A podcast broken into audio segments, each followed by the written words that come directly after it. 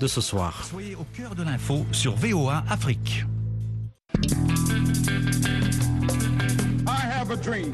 It's one small step for man, one giant leap for mankind. Une Amérique euh, qui est maintenant multiculturelle, multiforme. nation under God, indivisible, with liberty and justice for all.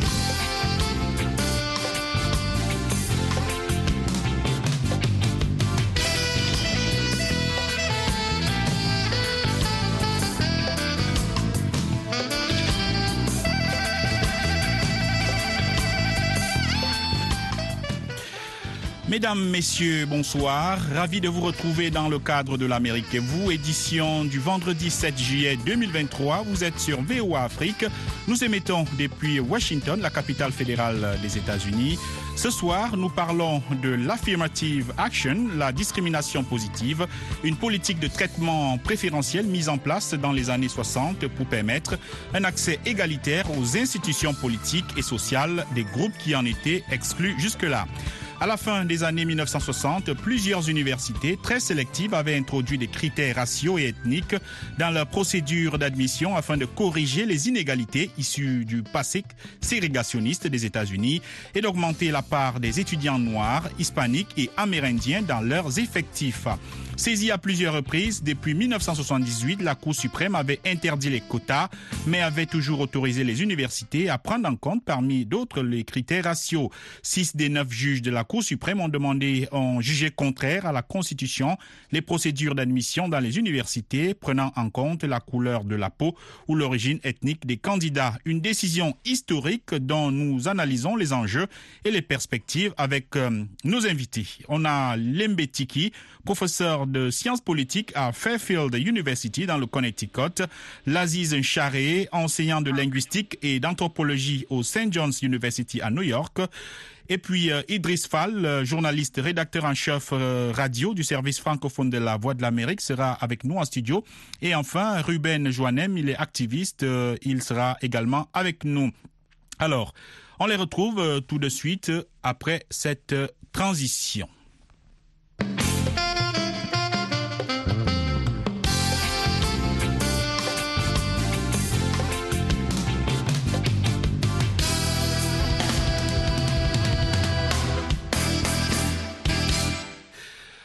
Bienvenue une fois de plus à toutes et à tous. Euh, Aujourd'hui, je le disais, on parle de la discrimination positive, une politique de traitement préférentiel mise en place dans les années 60 pour permettre un accès égalitaire aux institutions politiques et sociales des groupes qui en étaient jusque-là exclus. Euh, la Cour suprême, donc, a décidé euh, de mettre un terme à cette politique, notamment dans les universités. On retrouve tout de suite Lembetiki.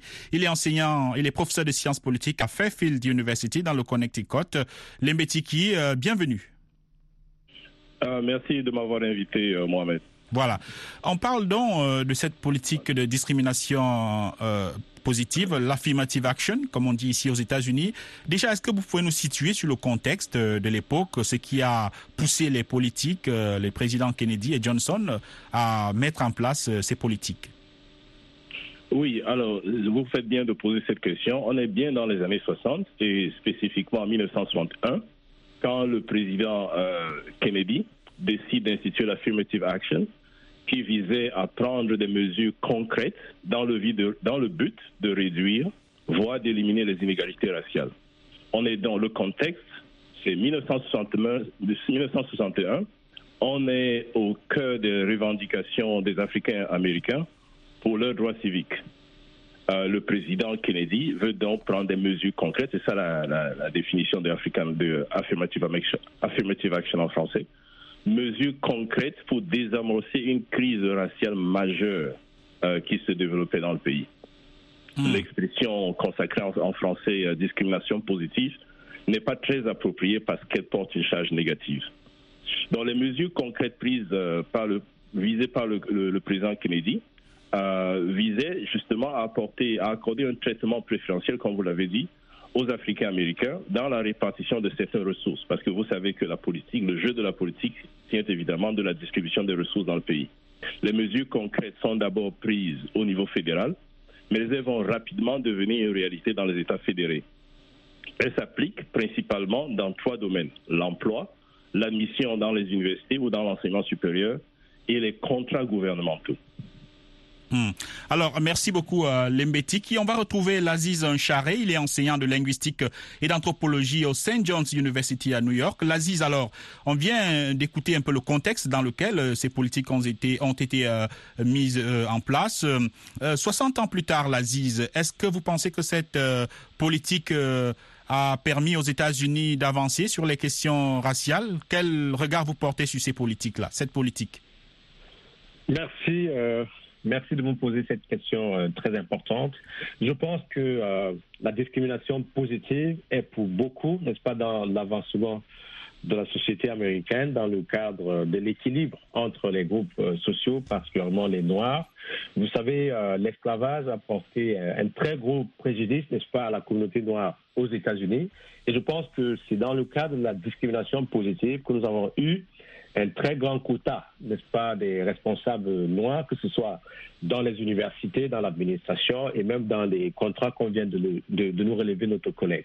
Je pense que c'est une mesure très importante et aujourd'hui, si la Cour suprême a décidé de supprimer cela, c'est un bond en arrière de plus de 60 ans parce que c'est grâce à ces mesures que vous avez, par exemple, même euh, le, le juge Clarence Thomas, qui, qui est, n'est-ce pas, au- au- à la justice fédérale, il a bénéficié de ces mesures-là. Vous savez, les quotas des Noirs euh, dans des grandes universités euh, ont toujours été respectés dans le cas de, de cette discrimination positive. Donc, je pense que si nous avons la diversité aujourd'hui, qui constitue un élément très important dans euh, la consolidation euh, des avantages sociaux n'est-ce pas, en rapport avec les Noirs au niveau des États-Unis, c'est grâce à ces mesures-là. Et si euh, on en vient à perdre cela, ça sera un retard énorme au niveau de la société américaine. Voilà. On va revenir euh, sur les enjeux les perspectives. Euh, euh, tout de suite, je vais donner la parole à Idriss Fall. Mais avant, je rappelle que la Cour suprême s'est prononcée hein, dans le cadre d'une plainte déposée en 2014 contre les plus vieilles universités privées et publiques des États-Unis, Harvard et celle de Caroline du Nord, accusées de discriminer des étudiants d'origine asiatique. Ces derniers, qui ont des résultats académiques nettement supérieurs à la moyenne, seraient plus nombreux sur les campus si leur performance était le seul critère de sélection, avait plaidé donc l'association euh, Students for Fair Admission. Alors, euh, euh, Idriss Fall, euh, vous, comment portez, quel regard portez-vous sur cette politique 60 ans après? Elle a peut-être permis d'apporter euh, des euh, résultats palpables, comme le disait Laziz Charé, mais 60 ans après, est-ce que c'est, cette politique est encore euh, nécessaire? Non, je pense que ce qui est euh, désolant dans ce débat, c'est de ramener la question de la minute raciale aux États-Unis que pour les Africains américains. Je sais qu'on a vécu l'esclavage, on a vécu le racisme, la discrimination, mais le 14e amendement de la Constitution, les gens qui sont battus jusqu'à arriver à avoir ce que vous appelez affirmative action, disait, ce 14e amendement, tous les Américains naissent libres et égaux. Donc les mouvements qui ont soutenu et même lutté pour arriver à ce stade-là se sont battus pour dire qu'on n'a pas le droit de laisser pour compte les populations noires ou amérindiennes ou hispaniques. Aujourd'hui, ce qui s'est passé, c'est qu'il y a eu des assauts répétés contre cette affirmative action. D'autant que même la question des quotas, je pense qu'ils ont été supprimés, si ma mémoire est bonne, hein, dans les années 1978. Donc, euh, vraiment, et les républicains ont tout le temps essayé de se battre contre cela et que les tribunaux remettaient en question, rejetaient l'affaire jusqu'à ce que ça arrive à la Cour suprême.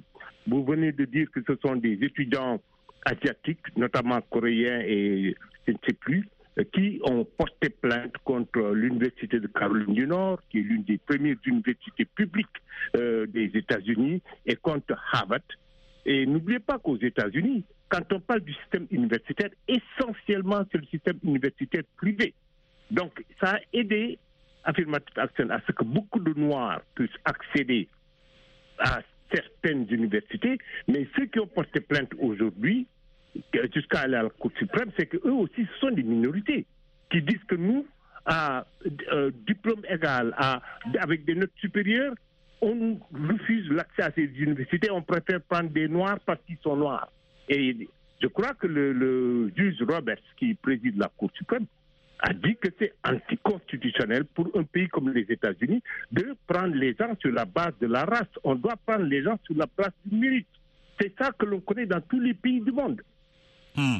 Alors, on va écouter l'avis de euh, Ruben euh, Joannem. Ruben, euh, Idriss Fall vient de le dire, il y a eu plusieurs fois des assauts répétés contre cette politique euh, de discrimination positive. Euh, La plupart du temps, c'est des assauts menés par euh, des conservateurs et euh, républicains.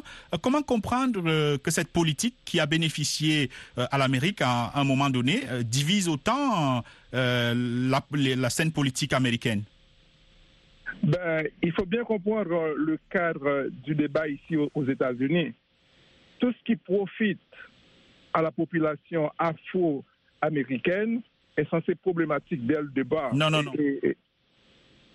Allez-y, oui. Oui.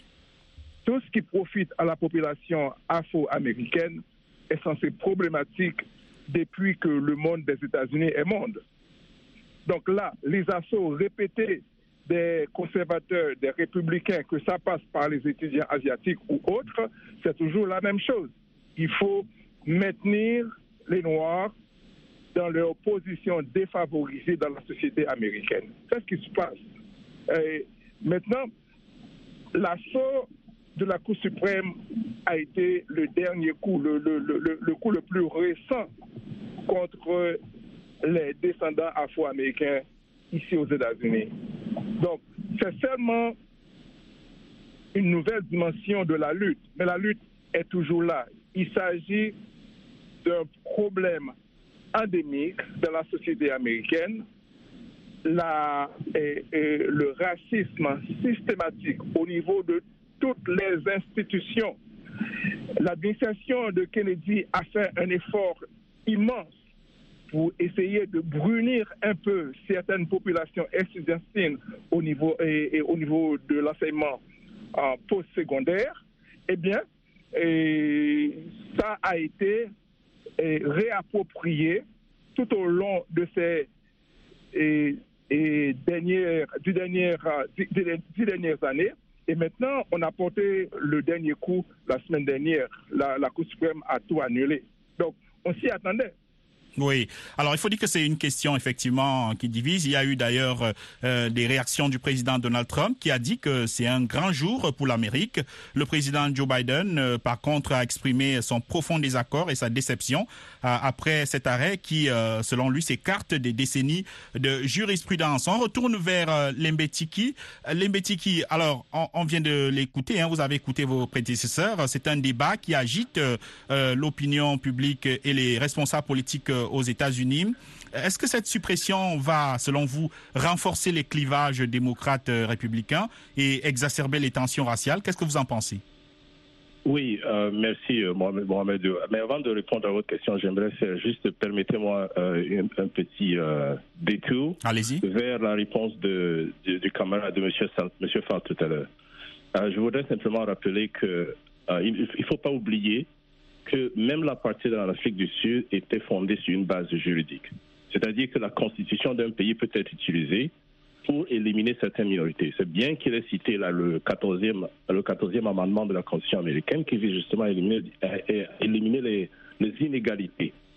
Mais euh, n'oublions donc pas que malgré l'implémentation de, de- de- de ce 14e amendement, il y a eu des inégalités injustifiables aux États-Unis, ce qui a justement conduit au mouvement des droits civiques des Noirs. C'est parce qu'il y avait des inégalités qui étaient supportées, malgré la présence de la loi, les inégal- les inégalités raciales étaient toujours là, d'où la nécessité du combat pour les droits civiques des Noirs. N'oublions pas ça, que la, loi peut être utilisée pour justifier, euh, pour justifier la discrimination raciale. Mais alors, alors votre question, est-ce que ça va augmenter le clivage entre, entre les, euh, les groupes, les démocrates et les, euh, et les, les républicains Oui, forcément. Si vous regardez les statistiques, ce qui est clair, parce que le, le- le- sans, les, sans les Noirs, les démocrates n'ont généralement pas de chance de gagner des élections. Hmm. Donc, on peut penser, politiquement parlant, que le soutien, ah, je, je veux leur donner un bon un crédit en disant que sur le plan idéologique, les démocrates sont effectivement pour l'égalité entre les races. Mais n'oublions pas que ce sont des politiciens et que les politiciens regarde la participation aux élections. Et je dis que sans euh, la participation des démocrates, sans le vote des démocrates, aucun démocrate ne peut justement gagner les élections aux États-Unis. Voilà. Merci beaucoup, euh, Lembetiki. On va, on va retrouver euh, Laziz Charé à New York. Alors, Laziz, euh, vous qui êtes euh, enseignant, vous observez les étudiants euh, sur le campus. euh, Est-ce que vous pensez que euh, la suppression de cette politique euh, de affirmative action, est-ce que ça aura un impact sur euh, les étudiants? Quel impact sur les étudiants, sur leurs familles, surtout euh, ceux issus des minorités? Oui, euh, je pense que euh, cette décision va avoir un impact euh, très sérieux, n'est-ce pas, dans l'attitude des étudiants, particulièrement les étudiants noirs. Tout simplement pourquoi? Parce que vous savez, lorsqu'on parle de la méritocratie aux États-Unis, il y a quelque chose que les gens tendent souvent à, ignorer. Si on veut utiliser uniquement la méritocratie comme un seul facteur dans la promotion euh, des étudiants dans les grandes universités, on va arriver à une situation où aucun noir ne pourrait avoir accès aux grandes universités aux États-Unis. Tout simplement pourquoi? Vous savez, euh, la race noire est associée à la pauvreté aux États-Unis. Or, quand on parle de pauvreté et de pouvoir, c'est deux éléments importants qui ont une corré- corrélation directe. Si vous êtes pauvre aux États-Unis, peu importe que vous soyez noir ou blanc, euh, vous êtes assigné à une adresse particulière. Ce qui veut dire que vous êtes aussi assigné à certaines écoles particulières qui n'ont pas souvent des investissements sérieux en termes d'orientation politique, n'est-ce pas, de l'État fédéral.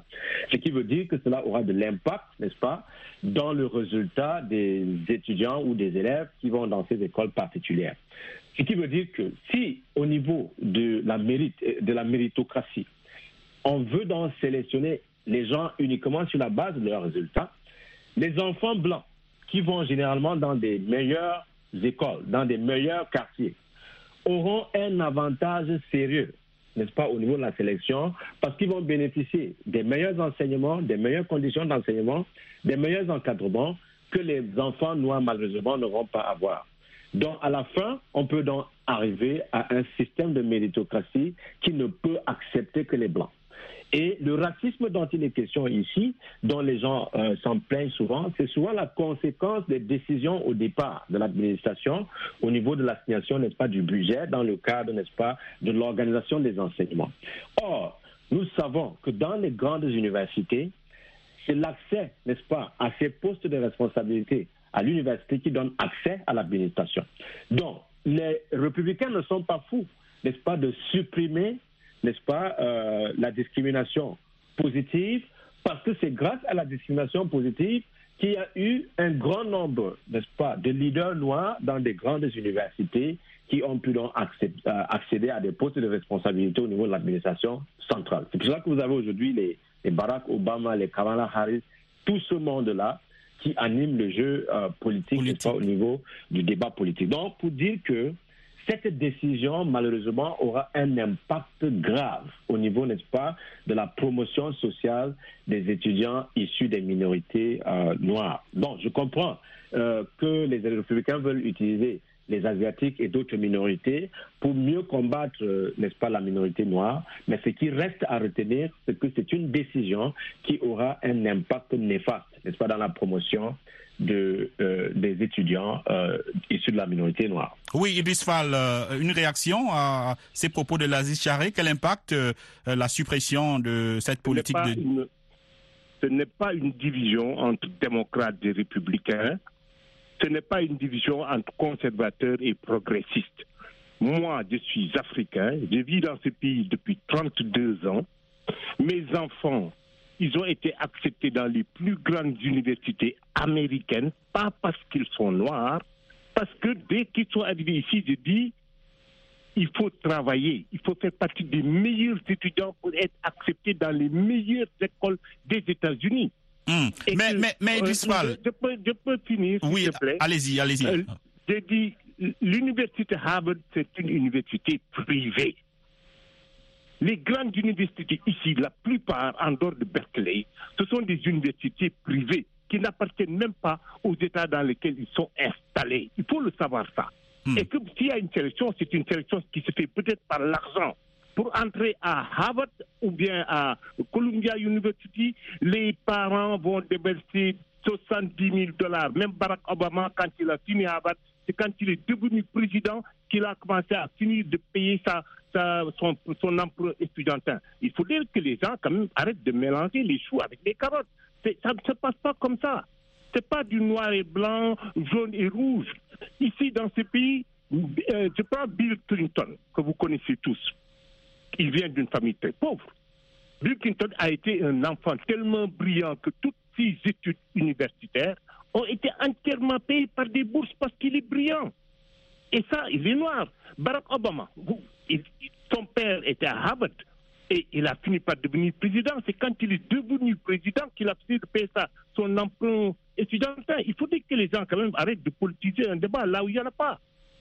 Oui, mais Idriss il y a quand même euh, les- conditions d'études. Euh, euh, L'Aziz Chalet le, rappelait, les Noirs, euh, qui majoritairement vivent dans des conditions parfois difficiles, ont besoin d'un coup de pouce, non?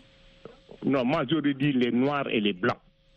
Les blancs pauvres aussi n'ont pas accès aux grandes universités.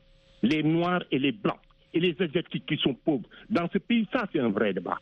En sens que pour accéder à l'université, même une université moyenne comme l'université de euh, UVA, University of Virginia, ou bien Virginia Commonwealth University qui est basée là à Richmond, un parent doit payer 40 000 dollars par an. La bourse n'est pas comprise, le logement n'est pas compris. Ça, il n'y a pas noir et blanc et indien. Tout le monde passe par là-bas. Hmm. Donc, ce n'est pas une question de couleur, c'est tout ce que je veux dire. Voilà. Alors, euh, on, s'achemine déjà vers la fin de l'émission. On va faire un dernier de- euh, tour de table, en commençant par euh, Ruben Joannem. Alors, beaucoup de d'étudiants, de parents se posent les questions après la suppression de cette politique. Quel avenir, selon vous? En une minute. Bon, ça va réduire un peu la possibilité des minorités. Ça va réduire leur admission à ces universités. Et il va falloir continuer les efforts, déployer d'immenses efforts pour reprendre ces acquis. Euh, Qu'on le veuille ou non, les institutions supérieures ici aux États-Unis favorisent les Blancs. C'est même pas une question qu'il faut se poser. Parce que nous, les, conditions, les, milieux ambiants pour les deux catégories, ou les deux catégories ne sont pas les mêmes. Les Blancs ont accès aux meilleures institutions, ils seront les, mieux formés. Donc, euh, pour ce qui a trait aux admissions, ils seront les favorisés. Donc, le, et le fait qu'on a annulé l'action affirmative, ça va avoir beaucoup d'impact sur la population et sur les Noirs. Sur les Noirs et autres minorités. Voilà, en 30 secondes chacun, Lembetiki et Laziz Charé. On commence par Lembetiki. Un dernier mot? Oui, merci Mohamed Oumfa. Je dois dire que l'argument avancé utilisé par euh, notre frère euh, Idriss Fall est, est malheureux. C'est malheureusement l'ar- l'argument que beaucoup de, de- de- d'Africains utilisent parce qu'ils ont réussi à envoyer leurs enfants à Harvard ou à Columbia. Ils estiment que tous les autres... C'est comme si on oubliait, on voulait effacer l'histoire du pays, que les Noirs ont souffert et continuent de souffrir, qu'il y a des politiques qui sont euh, design, qui sont établies pour les maintenir dans un état de, de, de- de pauvreté. Et on ne peut pas oublier ce- cet aspect de la chose. Un, dernière chose avant de, avant de vous laisser, euh. Il est important de noter que heureusement, il y a des groupes affiliés, alliés ou affiliés aux démocrates qui ont commencé à, à réagir. Et encore pour expliquer cela à notre ami euh, Idr- Idriss Sall, je suis aussi aux États-Unis, ça fait des décennies. Il est clair, voilà un groupe par exemple, Lawyers for Civil Rights. Ils ont lancé une attaque contre une autre pratique que les gens ne veulent pas admettre généralement, mais qui s'appelle Legacy Admission. La pratique donne aux universités, permet aux universités de donner des points aux enfants de leurs diplômés. Alors, qui sont les diplômés? Historiquement parlant, ces diplômés sont blancs. Ah, mais Voilà. ça, c'est statistique, on ne peut pas discuter ça. Donc, il y a des pratiques d'admission dans les universités qui favorisent les blancs. Voilà, c'est avec, c'est avec vos, vos propos, euh, Lembetiki, que malheureusement nous mettons un terme à cette émission, cette édition de l'Amérique et vous. Mohamedou Oumfa à la présentation, je vous remercie. Joselle Morissin assurait la production. Merci donc à tous nos invités pour leur disponibilité et à vous d'avoir suivi. On reste en contact sur euh, nos plateformes digitales et sur voafrique.com où vous pouvez réécouter cette émission. Au revoir.